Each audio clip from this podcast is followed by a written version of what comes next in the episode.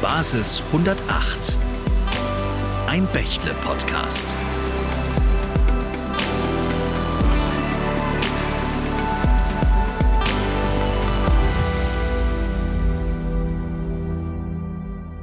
Hallo, ich bin Jennifer Sarah Boone und heute sind wir bei Dataport in Hamburg. Das Unternehmen mit neun Standorten in Deutschland ist der Digitalisierungspartner für die öffentliche Verwaltung in Hamburg, Schleswig-Holstein, Bremen, Sachsen-Anhalt, Niedersachsen und Mecklenburg-Vorpommern sowie für Kommunen in Schleswig-Holstein. Im Podcast begrüßen wir heute Dataport-Vorständin Silke Tessmann-Storch. Mit ihr wollen wir über Themen wie Verwaltungsdigitalisierung und das Online-Zugangsgesetz, digitale Bildung oder auch digitale Souveränität sprechen. Frau Tessmann-Storch, herzlich willkommen bei Basis 108 und vielen Dank, dass Sie sich heute Zeit für uns nehmen. Ja, vielen herzlichen Dank für die Einladung. Ich freue mich. Ja, wir freuen uns natürlich auch. Sie sind seit Juni 2022 als Vorständin für den Bereich Lösungen bei Dataport zuständig. Zuvor haben Sie für Steria Mummert und GFT Technology gearbeitet. Was hat Sie denn zu dem Wechsel ja, bewegt? Ja, das waren jetzt ja einige Jahre für mich hauptsächlich in der freien Wirtschaft im Bereich Telekommunikation und Banken und Versicherungen. Und mit am meisten hat mich tatsächlich einfach ein neues und spannendes anderes Aufgabenfeld gereizt. Und das habe ich hier auch bei Dataport gefunden. Ganz besonders spannend ist für mich, das ganze Thema der Kooperation. Es sind ja verschiedene Länder, äh, die Träger von Dataport sind und wir versuchen hier übergreifend Themen zu bewegen und diese ganze Kooperationsidee, die dahinter steckt und wirklich auch im öffentlichen Bereich Themen bewegen zu können, waren für mich schon ein sehr großer Anreiz. Sie verantworten den Unternehmensbereich Lösungen. Was verbirgt sich denn dahinter? Ja, der L-Bereich oder der Lösungsbereich, L-Bereich bei uns genannt, ist vorneweg genommen ein ziemlich großer Bereich. Ähm, da gehört eine ganze Menge dazu, unter anderem die Polizei, Justiz, das Bildungswesen, aber auch der Kommunalbereich. Und dahinter verstecken sich im Wesentlichen die IT-Lösungen für diese Verwaltungsbereiche. In unserem Rechenzentrum betreiben wir aktuell über 900 Fachverfahren und ein ganz großer Anteil davon wird bei mir in meinem Bereich konzipiert, betrieben, weiterentwickelt für unsere Träger und auch darüber hinaus. Klingt definitiv sehr spannend, aber ich kann mir vorstellen, auch sehr herausfordernd. Es ist ja ein sehr umfangreiches Gebiet. Welche dieser vielen Aufgaben beschäftigt Sie denn momentan am allermeisten? Auch da gibt es wieder eine ganze Bandbreite zu nennen. Ich fange einfach mal an mit dem Bereich Polizei 20. Ähm, das ist ja ein bundesweites Programm, um eine einheitliche IT-Architektur und Datenaustausch Plattform zu bieten für die 16 Länderpolizeien und vier Bundespolizeien, die wir haben. Ja, da sollen Standards geschaffen werden, um das Ganze zu vereinheitlichen und zu modernisieren. Das ist ein großes Programm bei mir im Bereich Polizei, was mich mit Lenkungsrunden und anderem ziemlich in Trab hält. Dann lassen Sie mich noch ein paar andere nennen. Wir haben zum Beispiel das Thema Netzstrategie 2025, wo es darum geht, verschiedene von uns betreute Verwaltungsnetze bis 2025 zu einem gemeinsamen Netz mit einheitlichen Standards, auch hier wieder einheitliche Standards mhm. als äh, Schlüssel zu konsolidieren.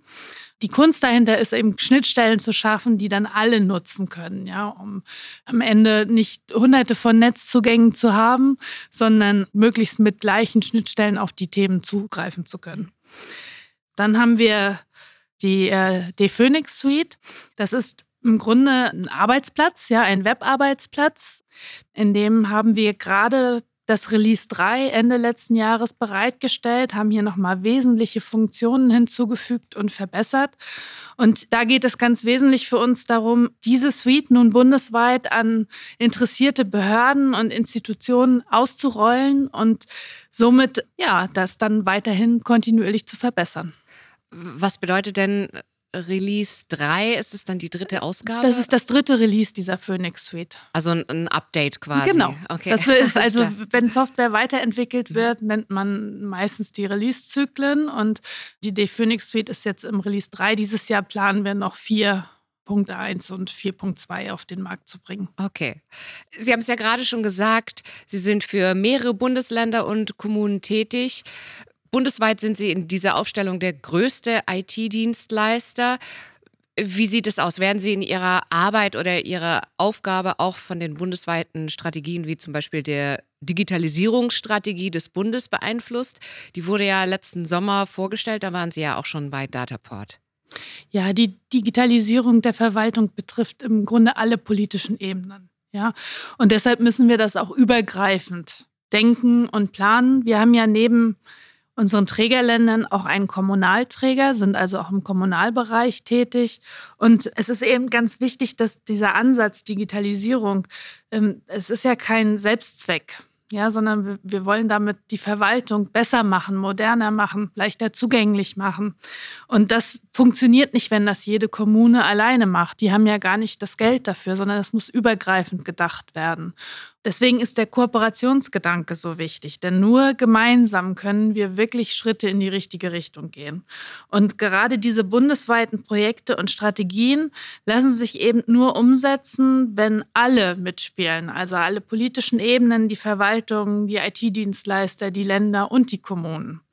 Deshalb ist es für uns ganz wichtig, die Bundesaktivitäten zu verfolgen, um genau da ansetzen zu können und uns eben aktiv auch einzubringen in diese Diskussionsprozesse. Und mit dieser Besonderheit, dass wir einfach mehrere Länder als Träger haben, haben wir natürlich auch eine ganz andere Möglichkeit, diese Ebenen zu bespielen und hoffen, dass wir so unseren Beitrag dazu leisten, mhm. hier wirklich auch signifikant die Digitalisierung voranzubringen. Okay, ich würde dennoch gerne auf ein paar Schlaglichter der Digitalstrategie des Bundes mit Ihnen schauen, wenn es für Sie okay ist. Na klar, sehr gerne. Alles klar.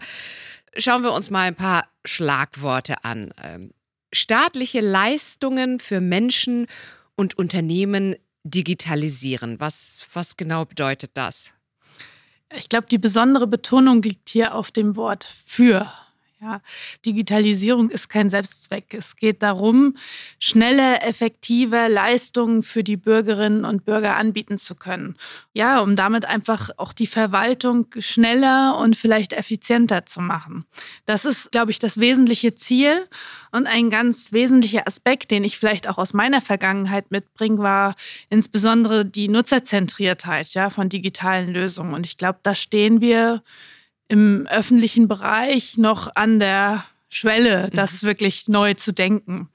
Und Digitalisierung ist ja auch mehr als einfach nur Technik. Ne? Technik ist das eine. Es geht um, um Prozesse, es geht um Strukturen, während wir es alle jetzt tagtäglich gewöhnt sind, mit dem Handy online zu bestellen, einzukaufen oder bestimmte Dinge einfach sich verändert haben ne? Ähm, in unserem Lebensalltag, ist das in der Behörde einfach nach wie vor noch sehr traditionell. Immer noch müssen Bürger in die Ämter gehen, Anträge unterschreiben, Formulare unterschreiben, sich ausweisen, äh, Daten hinterlegen, damit bestimmte Dinge passieren. Und die technischen Möglichkeiten gibt es ja heute, das anders zu gestalten. Aber das äh, funktioniert eben nur, wie gesagt, wenn wir auch die Prozesse anders denken. Mhm. Sie meinten, wir stehen an der Schwelle. Äh, wie hoch ist die Schwelle und auf welcher Seite der Schwelle stehen wir? Ah, das ist jetzt eine gute Frage und gar nicht so einfach zu beantworten. Ich glaube, das kann man auch nicht pauschal bauen. Es gibt Bereiche, wo das schon sehr gut und früh und weit vorgedacht ist. Es gibt gute Ansätze. Manchmal muss man sich auch fragen, ist die Umsetzung das Richtige oder können wir da noch Dinge verbessern? Zusammengefasst, ich glaube, es gibt viele gute Ansätze, die man im Moment sieht. Gute Denkanstöße, auch egal, ob es jetzt OZG oder andere Sachen sind, sind ähm, gute Ideen, die dahinter stecken, äh, wichtige Schritte nach vorne zu gehen. Ich glaube, in der Umsetzung können wir alle noch besser werden. Mhm. Okay. Dann ein zweiter Begriff ist Staat modernisieren. Das klingt jetzt erstmal sehr weitläufig. Ja, ich glaube, wir wollen Prozesse, also wir wollen die Verwaltungsdienstleistungen beschleunigen. Wir wollen das Ganze ähm, effizienter gestalten, auch unter dem Gesichtspunkt, dass wir ja einfach mit immer weniger Fachkräften rechnen müssen. Mhm. Ja und trotzdem die gesamte Leistungsfähigkeit erhalten.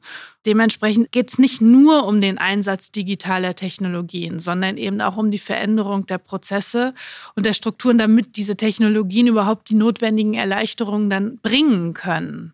Und ähm, ich glaube, das ist im Wesentlichen darunter zu verstehen, wenn man sagt, Staat modernisieren. Wenn wir mal ähm, ein Beispiel nehmen, dann würde ich mal dieses Bremer Projekt Elfe ansprechen. Elfe steht für einfache Leistungen für Eltern. Und hier ging es eben darum, die ganzen Verwaltungsleistungen, die so nach der Geburt eines Kindes erfolgen, anmelden, Geburtsurkunde äh, ausstellen, Geburtsanzeige, Namensbestimmung, Elterngeld, Kinderngeld beantragen, den, den Eltern einfach zu erleichtern. Statt, denn viele, viele Daten, die benötigt sind, liegen ja schon vor mhm. in der Verwaltung. Und da hat das Projekt angesetzt und tatsächlich einfach mal ganz anders gedacht, wirklich vom Nutzer aus und auch datengetrieben und ganzheitlich angesetzt. Und das ist für mich so wirklich ein Musterbeispiel dafür, wo wir hin müssen. Mhm. Danke. Dann gibt es noch den Begriff digitale Souveränität. Zum einen würde ich gerne wissen, was verbirgt sich hinter diesem Begriff und wie setzt Dataport das in die Praxis um? Ja, also digitale Souveränität ist ja jetzt auch so ein Schlagwort, was, glaube ich, in den letzten Jahren wirklich enorm hochgepumpt worden ist. Seit, ich würde sagen, das begann so ein bisschen mit Trump kam an die Macht und das ganze Thema, wie unabhängig äh, ist der Staat, wie sicher sind unsere Daten, wurde immer wichtiger in den Medien. Und wenn wir sagen, was ist digitale Souveränität, dann ist das aus meiner oder auch aus unserer Sicht die grundlegende Voraussetzung einfach für eine digitale Verwaltung. Denn wir erwarten zu Recht glaube ich, alle von unserer Bundesregierung oder von unserem Staat, dass er zum einen weiß, was er tut, selbstbestimmt handelt, nicht fremdbestimmt, aber schon gar nicht durch irgendwelche technologischen äh, Grenzen äh, bestimmt handelt, dass er immer die Wahl hat, ne, selbst zu entscheiden, welchen Weg man einschlagen will und natürlich auch ganz zentral auch die Hoheit über unsere Daten hat und diese entsprechend schützt. Und ich glaube, genau das ist das, was eigentlich hinter digitaler Souveränität steht. Ne? Dieses selbstbestimmte Handeln, selber entscheiden zu können, die Hoheit über die Daten zu haben, ja, nicht in technische Abhängigkeiten mhm. zu geraten. Und wir als IT-Dienstleister haben hier einfach die Aufgabe, die Verwaltung dabei zu unterstützen, in, ähm, eben diese genannte Entscheidungsfreiheit und damit äh, digitale Souveränität zu ermöglichen. Und wenn wir bei Dataport darüber sprechen, dann verfolgen wir im Grunde drei Grundsätze. Also erstens technische Abhängigkeiten vermeiden. Wir verfolgen ganz klar eine Hybridstrategie. Wir wollen eben für verschiedene Themen unterschiedliche, also für ein Thema unterschiedliche Angebote bieten können, ja, so dass wir eben technische Abhängigkeit vermeiden. Und das zweite ist Alternativen bieten. Und ähm, Phoenix hatten wir eingangs mal genannt als den Webarbeitsplatz, als Alternative. Das ist jetzt ein gutes Beispiel dafür, ne? Äh, basierend auf Open Source Software, eine Alternative zu großen Softwareprodukten einschlägiger Hersteller mhm. zu bieten. Und das Dritte ist dieses Gemeinsame. Wir, wir werden das nicht jeder alleine können. Das kann nicht jede, ich habe es vorhin schon eingangs gesagt, nicht jede Kommune kann alleine ähm, so einen Arbeitsplatz gestalten, sondern es funktioniert nur, wenn wir hier gemeinsam vorgehen und die Arbeiten teilen und auf verschiedene Schultern verteilen. Mhm ja, äh, verschiedene Schultern verteilen und zusammenarbeiten. Da, da schließt sich ja mit Phoenix auch der Kreis zu Bechtle, weil Dataport entwickelt ja Phoenix in Partnerschaft unter anderem mit Bechtle. Aber Sie haben es eben schon erwähnt, alles, worüber wir gesprochen haben, basiert auf Open Source Technologien. Welche Rolle spielen die denn für die Verwaltung in Deutschland? Ja, also Open Source ähm, ist aus meiner Sicht, wie eben schon gesagt, ein ganz wichtiger Bestandteil äh, für, für digitale Souveränität, um Alternativen zu schaffen, um nicht in Abhängigkeiten zu geraten, um offene Quellcodes zu haben, die man einfach dann auch jederzeit weiterentwickeln kann, selbst wenn mal eine Firma nicht mehr zugänglich ist, die das vorher im Zugriff hatte oder für einen gemacht hat. Und ähm, das ist, glaube ich, der Schlüsselpunkt. Ja? Open Source ist generell offen verfügbar.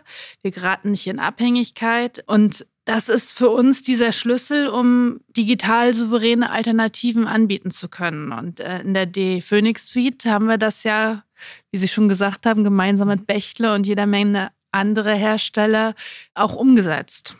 Und wie genau sah diese Umsetzung aus oder sieht sie aus? Ja, wir haben mit der D-Phoenix Suite einfach einen modernen Arbeitsplatz für die Verwaltung geschaffen, die einfach alle Grundfunktionen, die wir so für die tägliche Computerarbeit brauchen, E-Mail, Kalender, Textverarbeitung, Kooperationsmöglichkeiten für Videokonferenzen einfach bietet. Und wir haben das, wie gesagt, nicht alleine umgesetzt, sondern mit einer ganzen Menge schlagkräftigen Partnern zusammen entwickelt, die uns hier mit ihrem Know-how unterstützen. Und Bechtle ist hier ein ganz wesentlicher Schlüssel, denn er koordiniert unsere Projektpartner. Wir betreiben den Phoenix Arbeitsplatz auch nicht nur bei uns im Rechenzentrum, sondern eben auch bei Ionos zum Beispiel als äh, deutschen Cloud-Anbieter. Ja, und das ist, glaube ich, ein Schlüssel, diese Open Source-basierten Produkte, die Alternativen darstellen und ähm, neben der D-Phoenix Suite, glaube ich, gibt es auch noch eine ganze Menge, Menge anderer Themen zu nennen. Ja, wir, wir sind dabei, im Projekt Possible die D-Phoenix Suite in die europäische Dateninfrastruktur Gaia X einzubinden. Und das Ganze dient ja alles dazu, dass wir die Kommunikation zwischen den staatlichen, aber auch gewerblichen und privaten Nutzern und Nutzerinnen über Schnittstellen eben vereinfachen und sicherstellen können, digital souverän sicherstellen können. Sie haben eben den Begriff Possible verwendet. Was ist das? Was, was bedeutet Possible? Also was damit passieren soll, habe ich ja, glaube ich, erläutert, ja, dass die Idee Phoenix Suite in die europäische Dateninfrastruktur Gaia X implementiert werden soll oder eingebunden werden soll. Und Possible steht ganz konkret vor Phoenix Open Software Stack for Interoperable Engagement in Data Spaces. Und das bedeutet für Laien, wie gesagt, dass die Module der D-Phoenix Suite auch in die Dateninfrastruktur von Gaia X eingebunden werden können. Also Videoconferencing und, und, und. Ja, Frau Tessmann-Storch, ich würde gerne vom digitalen Arbeitsplatz zum digitalen Bildungsplatz kommen und ein bisschen mehr ja, auf das Thema digitale Bildung eingehen. Aber vorher haben wir für unsere Zuhörerinnen und Zuhörer noch einen Beitrag vorbereitet.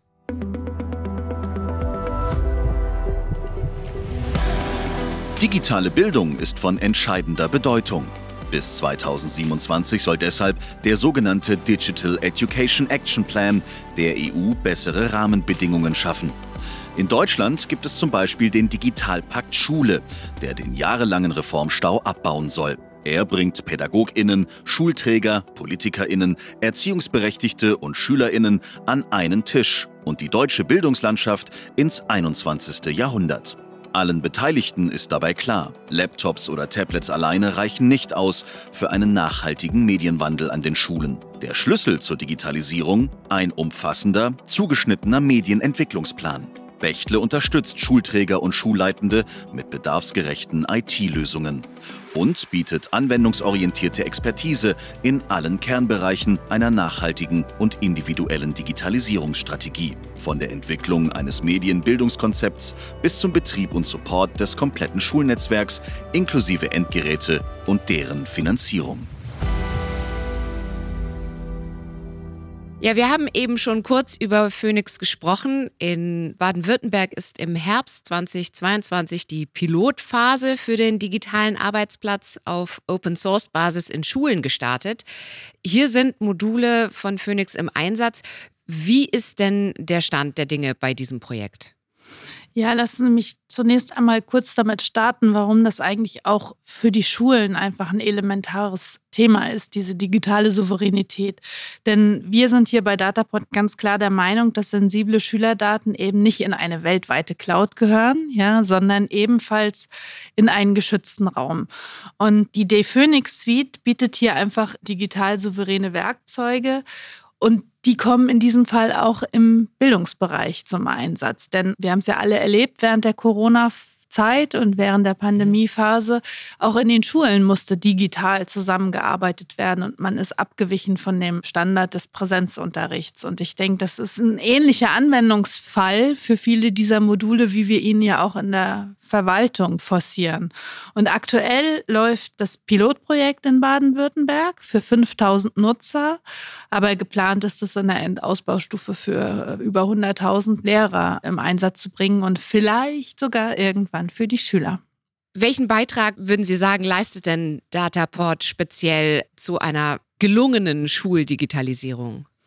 Ja, ich glaube, im Zuge der Corona-Pandemie sind eben viele dieser digitalen Kommunikationsmöglichkeiten gefragt worden. Und hier hat Dataport ganz, ganz viel geleistet. Nicht nur in dem Thema Plattform schaffen, wie wir es ja mit unserer D-Bildungscloud getan haben innerhalb kürzester Zeit. Nein, wir beschaffen auch Tablets, Notebooks für Schülerinnen und Lehrkräfte. Wir haben letztes Jahr Schleswig-Holstein in fast allen Schulen an das Glasfasernetz des Landes angeschlossen und haben da wirklich auch bis hin zu den Ingenieursleistungen Hilfestellung erbracht. Wir entwickeln Software für die Schulverwaltung. Wir haben Tools für den digitalen Unterricht im Einsatz, auch als Bestandteil von Phoenix, aber auch daneben. Videokonferenzsysteme. Ja, und das ist, glaube ich, schon eine nicht unerhebliche Grundlage, auf der dann Bildung auch im digitalen Raum möglich ist. Definitiv. Aber warum ist denn eigentlich digitale Bildung an sich so ein elementares Thema auch gerade für die Zukunft des Wirtschaftsstandortes Deutschland? Ja gut, Bildung ist der Schlüssel ne, für Ressourcen, für Nachwuchskräfte. Und Bildung ist für uns in Deutschland natürlich dementsprechend enorm wichtig, denn wir reden darüber, dass wir ähm, Fachkräftemangel zusteuern, oder wir sind mittendrin, würde ich schon fast sagen. Mhm. Wir müssen also in die Bildung und Ausbildung der zukünftigen Fachkräfte investieren. Und ich glaube, für Deutschland war es immer ganz wichtig und ein ganz elementarer Schlüsselpunkt, sich durch gute Ausbildung und gut ausgebildete Bürger und Bürgerinnen einfach auch abzuheben und hier immer ja vorneweg zu marschieren. Und das wollen wir natürlich erhalten. Und dementsprechend muss auch das Bildungswesen mit der Zeit gehen. Mhm, absolut. Ja, Frau Tessmann-Storch, ich würde Sie gerne bitten, zum Ende unseres Gesprächs einmal einen Blick in die Zukunft zu werfen. Wie sieht es denn aus, wenn wir in das Jahr 2030 springen? Wie beantrage ich in Deutschland meinen Personalausweis? Wie melde ich einen Umzug von München nach Hamburg und für mich fast am wichtigsten, wie mache ich meine Steuererklärung? Ja, kurz und knapp, am besten alles per Knopfdruck, hätte ich jetzt gesagt. Nein, ganz so wird es natürlich nicht sein. Aber natürlich möglichst digital und so leicht und so bequem, wie es irgendwie geht. Und ich denke, wir haben schon erste Ansätze. Ja, wir sehen das, dass wir die digitale Wohnsitzanmeldung zum Beispiel im Moment erproben. Ja, wir haben mit Hamburg und dem Bundesinnenministerium hier ein Projekt laufen, wo einfach dann kein Besuch auf dem Amt mehr nötig ist, sondern wo man den Personalausweis beantragen kann, den neuen, und dann per Knopfdruck sozusagen die Daten an das Meldearchiv geschickt werden und dann geht die Kette durch bis hin zur Bundesdruckerei, die diesen Aufkleber drucken, der dann auf den Personalausweis kommt und zu Ihnen nach Hause schicken. Ja, idealerweise läuft das tatsächlich dann irgendwann alles per Knopfdruck. Ich glaube, wir haben schon gute Ansätze, aber es ist noch ein Stückchen Weg, bis wir wirklich von diesem sogenannten Online-Dienst bis hinten ins Fachverfahren alles komplett digitalisiert haben. Und 2030 wäre mein Wunsch, dass wir ja da so ziemlich ziemlich schon am Ende angekommen sind. Und wie genau können wir das denn hinkriegen? Das alles auf Knopfdruck funktioniert. Ja, genau. Ich habe den magischen Schlüssel. Nee, äh, also ich denke, ein paar Sachen habe ich ja eben schon angerissen, äh, was erste Wege sind. Das Online-Zugangsgesetz schafft, glaube ich, den ersten Schritt. Ja, jetzt geht es darum, die Daten, die digital eingegeben werden, eben wie gesagt bis in die Fachverfahren zu verlängern. Es gibt ein paar Voraussetzungen, die natürlich geschaffen werden müssen. Ne? Es gibt Hürden eben einfach vor allem noch in den gesetzlichen Vorgaben. Wir brauchen, denke ich, sowas wie einheitliche Unternehmenskonten, die Registermodernisierung, all diese Themen, die jetzt auch momentan diskutiert werden, damit auch die gesetzlichen Voraussetzungen einfach da sind, auf die Daten, die in der Hoheit einer anderen Behörde liegen, auch zugreifen zu können, um es für den Bürger dann einfach auch ja, so einfach wie möglich zu machen. Aber ich glaube, viele Sachen sind schon erkannt und auf den Weg gebracht. Und ähm, von daher bin ich wirklich zuversichtlich, dass wir da einen echten Schritt weiterkommen. Also für mich klingt das auf jeden Fall wie ganz wunderbare Aussichten und ich kann mir vorstellen, für viele unserer Zuhörerinnen und Zuhörer auch. Ich habe noch eine ganz persönliche Frage. In Estland beispielsweise gibt es ja eine Digital ID für alle, die wollen und das sind ja irgendwie wohl weit über 90 Prozent. Und dort kann man bis auf, ich glaube, es ist heiraten und eine Immobilie kaufen quasi alles online machen per Knopfdruck. Warum sind wir da noch nicht oder noch so weit entfernt? Ja, ich würde jetzt sagen, willkommen in der föderalen IT. Also ich glaube, die Antwort liegt schlicht und ergreifend darin, dass wir erstmal gesetzlich die äh, Voraussetzungen schaffen müssen. Registermodernisierung zielt da ja durchaus drauf ab und hat das zum Ziel. Aber wenn man da mal in die Presse guckt, wie das äh, diskutiert wird, dann sieht man auch ganz schnell das Problem. Ja, also es, man kann sich ja im Moment noch nicht mal darauf einigen, dass zum Beispiel unsere Steuer-ID, die ja auch eindeutig ist eigentlich, als einheitliche ID verwendet werden kann. Da gibt es eine ganze Menge Stimmen Stimmen, die dann auch dagegen argumentieren. Und ich denke, solange wir da kein einheitliches Bild entwickeln, und das müssen eben jetzt komme ich wieder zu dem tollen Begriff, alle zusammen machen. Und äh, wir müssen da einen gemeinsamen Weg finden. Solange wird es schwierig. Ja, Estland hat auf der in Anführungsstrichen grünen Wiese aufsetzen können. Das können wir in Deutschland eben nicht. Das heißt, haben wir ein Mindset-Problem? Also, dass wir einfach nicht offen genug dafür sind? Finde ich äußerst schwierig zu beantworten, weil ich glaube nicht, dass es ein Mindset-Thema ist. Wir haben viele gute Ideen. Aber wir haben eben auch vieles, was es zu bewahren gilt und was es zu bedenken gilt. Und da ist Deutschland, glaube ich, auch traditionell stark drin. Ja, Daten schützen ähm, und damit auch die Bürger zu schützen und einfach schon vorzudenken, was könnte damit alles passieren. Andere machen da vielleicht schneller. Ich weiß nicht, ob das wirklich nur ein Mindset-Problem ist, sondern nicht vielleicht auch an manch einer Stelle eine Stärke. Okay. Ja, Frau Tessmann-Storch, vielen, vielen Dank, dass Sie sich heute die Zeit für uns genommen haben und uns hier bei Datapod empfangen haben und äh, ja, uns einen Einblick in die Zukunft des digitalen Arbeitsplatzes und auch der digitalen Bildung gegeben haben. Vielen Dank. Ja, und damit würde ich mich auch gerne bei unseren Zuhörerinnen und Zuhörern bedanken. Vielen Dank, dass ihr bei uns wart und ich sag mal, bis zum nächsten Mal bei Basis 108. Bis dahin macht's gut. Basis 108. Ein Bächle-Podcast.